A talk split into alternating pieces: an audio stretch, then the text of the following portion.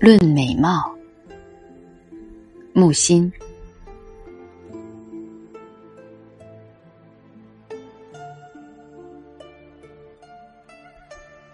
论美貌，那篇。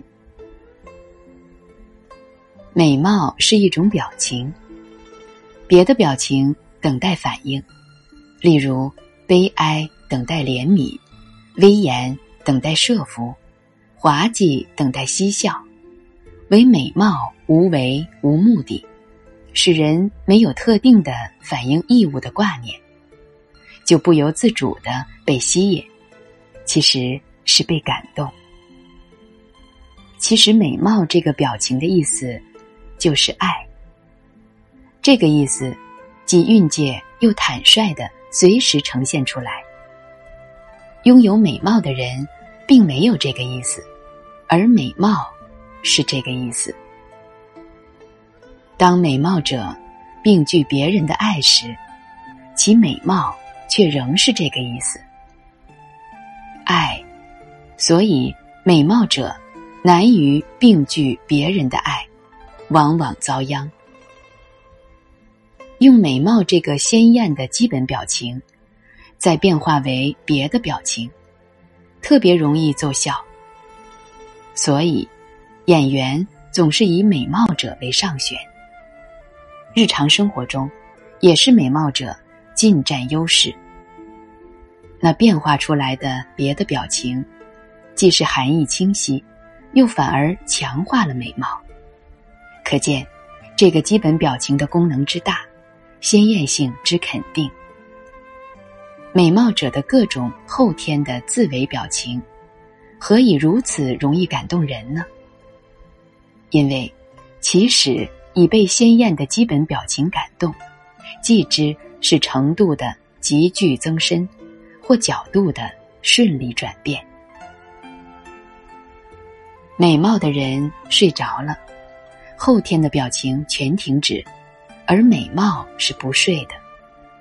美貌不需要休息，倒是由于撤除附加的表情，纯然只剩美貌这一种表情，就尤其感动人。故曰：睡美人。人老去，美貌衰败。就是这种表情，终于疲惫了。老人化妆整容，是强迫坚持不疲惫，有时反显得疲惫不堪。老人睡着，见得更老，因为别的附加的表情衰而退尽，只剩下衰败的美貌这一种惨相，光荣消歇，美貌的废墟。不及石头的废墟，罗马夕照供人凭吊，美貌的残局不忍卒睹。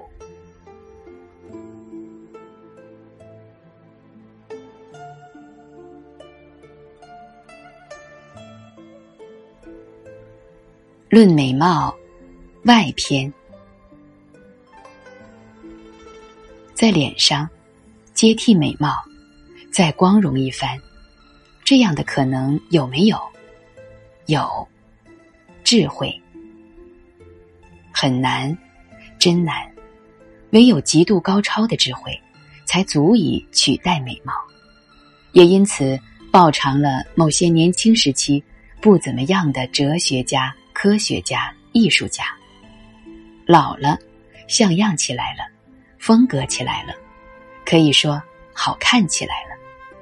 到底是一件痛苦的事儿。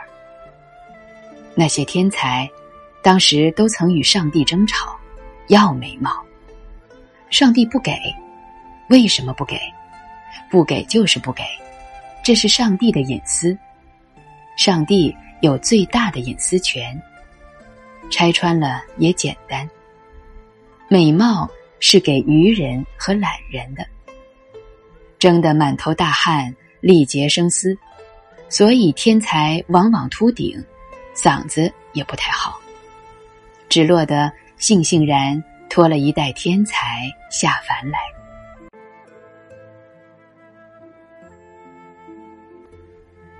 你再活下去就好看不成了。”拜伦便道：“那么天才还有没有用完呢？”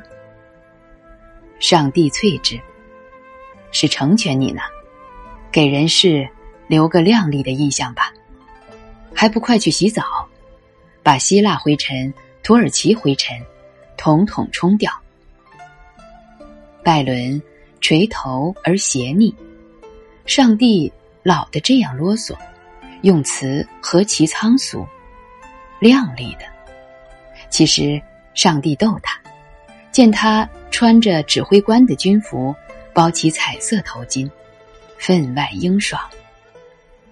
他懒洋洋的在无花果树下泼水抹身，上帝化作一只金丝雀停在枝头。这也难怪，上帝近来很寂寞。拜伦叹道：“唉，地下天上，瘸子只要漂亮，还是值得偷看的。”树上的金丝雀，叽的一声，飞走。